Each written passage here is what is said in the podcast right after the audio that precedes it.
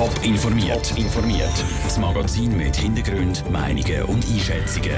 Jetzt auf Radio Top. Warum dass sich ehemalige Verdinkinnen nicht melden, um eine Entschädigung bekommen und wie die deutschen Behörden einen Pädophilering mit einem Schweizer zerschlagen haben, das sind zwei von den Themen im Top informiert. Im Studio ist der Peter Hanselmann. An Bauernhöfen verdingt ins Heim gebracht, für Versuche missbraucht oder eingesperrt. Bis vor knapp 40 Jahren sind tausende Kinder in der Schweiz Opfer von der sogenannten fürsorgerischen Zwangsmaßnahmen geworden. Seit letztem Jahr haben sie Anspruch auf eine finanzielle Entschädigung. Die haben bis jetzt aber noch wenig beantragt. Andrea Blatter. 4525 Leute haben Anspruch auf einen Solidaritätsbeitrag vom Bund angemeldet. Laut Zahlen vom Bundesamt für Justiz ist das höchstens ein Drittel von allen Betroffenen. Enttäuschend für Guido Fluri, Urheber der Initiative zur Wiedergutmachung. Der erste Gedanke war, hätte ich doch nicht schon fünf Jahre vorher die Initiative gestartet. Das macht man sich natürlich die Überlegungen, weil viele bereits schon verstorben sind, hat man auch nicht spät reagiert. Und da, das ist dann eher ein bisschen weiter für dich selber als Vater von der Initiative. Er war einer von denen, der von Anfang an dafür gekämpft hat, dass die Opfer entschädigt werden Viele wissen gar nicht, dass es das Recht jetzt hätte, sagt er. Darum schaffe er auch daran, zu informieren. Für die Menschen, die so hart in diesem Land haben müssen leiden im letzten Jahrhundert, Hunderttausende von Betroffenen haben wir gehabt. Jetzt haben wir noch ein paar Tausend, dass wir diese Menschen erreichen ihnen sagt, jetzt du die Möglichkeit, das Gesuch einzureichen, dass das Unrecht anerkannt wird und auch noch einen Solidaritätsbeitrag kannst bekommen Einerseits wissen viele nicht Bescheid. Andererseits ist einfach der ganze Prozess auch viel zu kompliziert, sagt Robert Blaser, Präsident vom Verein Fremdplatziert. Er war selber ein Verdingkind und sagt, er könnte es darum fast nicht mit anschauen. Mir stehen manchmal Tränen wirklich zuvorderst, oder? Es stimmt mir wirklich traurig, wenn ich muss schauen muss, dass es Leute gibt, die einfach sagen, oder? Ich will mit dem Thema nicht mehr zu tun haben, oder? Wir müssen allem hinten nachrennen. Wir müssen so quasi wie beweisen, oder? Wir sind die, die geschädigt sind, oder? Für ihn ist es aber darum auch nicht überraschend, dass sich so wenig gemeldet haben. Ich habe das einfach schon vom Anfang an gewusst. Da gibt es solche, die sagen, die wollen mich nur wieder irgendwie linken oder schiessen oder weiss ich was oder hingers Licht führen. Oder früher haben sie mich geschlagen, genötigt, sexuell missbraucht und jetzt wollen sie mir noch Geld geben dafür. Das kann gar nicht sein, oder? Also die glauben es gar nicht, oder? Und er erwartet darum auch nicht, dass sich bis zum Ablauf der Frist noch viel mehr Betroffene werden melden. Der Beitrag von Andrea Blatter. Die Frist, um sich für einen Solidaritätsbeitrag zu bewerben, läuft noch bis Ende März. Es ist einer der grössten Fälle von Pädophilie in Deutschland. Polizei und Behörden haben acht Personen verhaftet, unter ihnen ist auch ein Schweizer.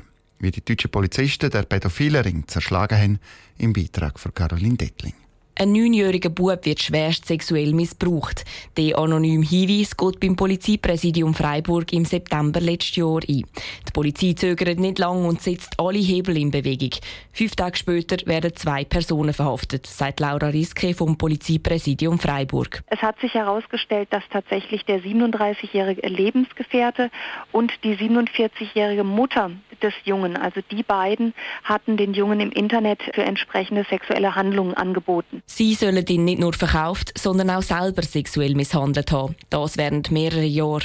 Die Polizei nimmt Bärli fest und findet bei weiteren Ermittlungen auch noch die Personen, die den neunjährigen Bub für sexuelle Handlungen sollen gemietet haben. Unter ihnen ist laut der Laura Riske auch ein Schweizer. Unter den Tatverdächtigen befindet sich ebenfalls ein 37-jähriger Schweizer Staatsbürger. Die Festnahme desjenigen hat in Österreich stattgefunden und auch er steht im Tatverdacht, tatsächlich den neunjährigen Jungen aus dem Raum Freiburg wer sexuell missbraucht zu haben, also sprich auf dieses Angebot des Pärchens im Internet eingegangen zu sein. Die Ermittlungen sind dann noch weitergegangen. Dabei hat die Polizei noch einen zusätzlichen Fall von Pädophilie entdeckt.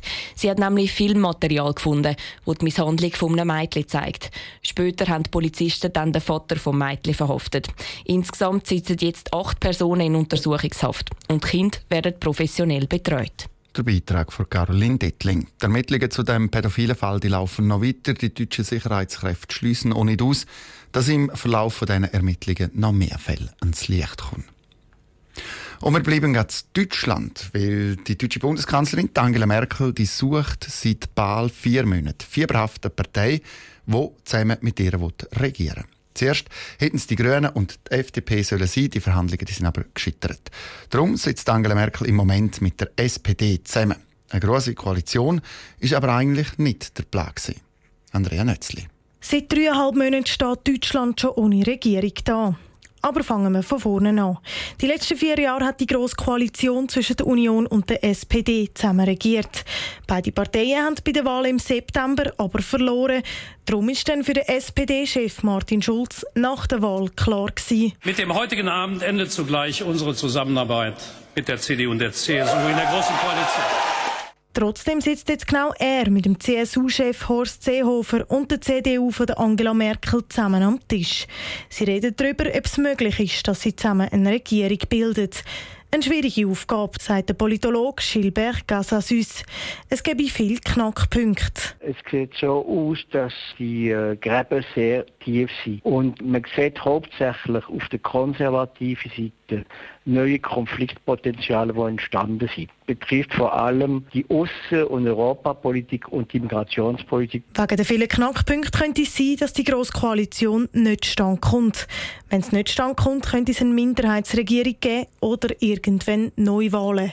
Wenn es eine grosse Koalition aber gibt, könnte es auch für die Schweiz schwierig werden. Eine grosse Koalition mit dem SPD-Finanzminister hat für die Schweiz gewisse Konsequenzen, nämlich in Zusammenarbeit mit anderen Staaten der Europäischen Union wird sicherlich Druck ausgeübt im Bereich Finanzen, im Bereich Banken. Auf der anderen Seite sind die Deutschen. Für sie wäre es einfach wieder mal wichtig, dass sie eine Regierung haben, die wieder geregelt kann arbeiten kann, sagt Michael Knifke vom Verein Deutsches Haus in der Schweiz. Wichtig ist, dass man die Rolle von Deutschland in Europa anschaut, auf der einen Seite. Auf der anderen Seite liegt natürlich schon der Wunsch auf der Hand, dass sich auch im Zug von gewissen Veränderungen der politischen Landschaft sich insgesamt verändern, Antworten geben auf dringende Fragen. Und und äh, je breiter das natürlich eine Regierung gefächert ist, desto schwieriger wird das alle Themen äh, wirklich abzudecken. Noch wird hinter verschlossenen Türen verhandelt.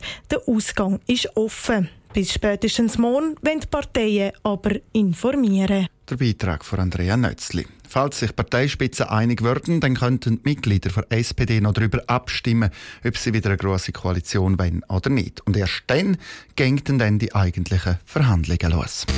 Top informiert, auch als Podcast. Mehr Informationen gibt's auf toponline.ch.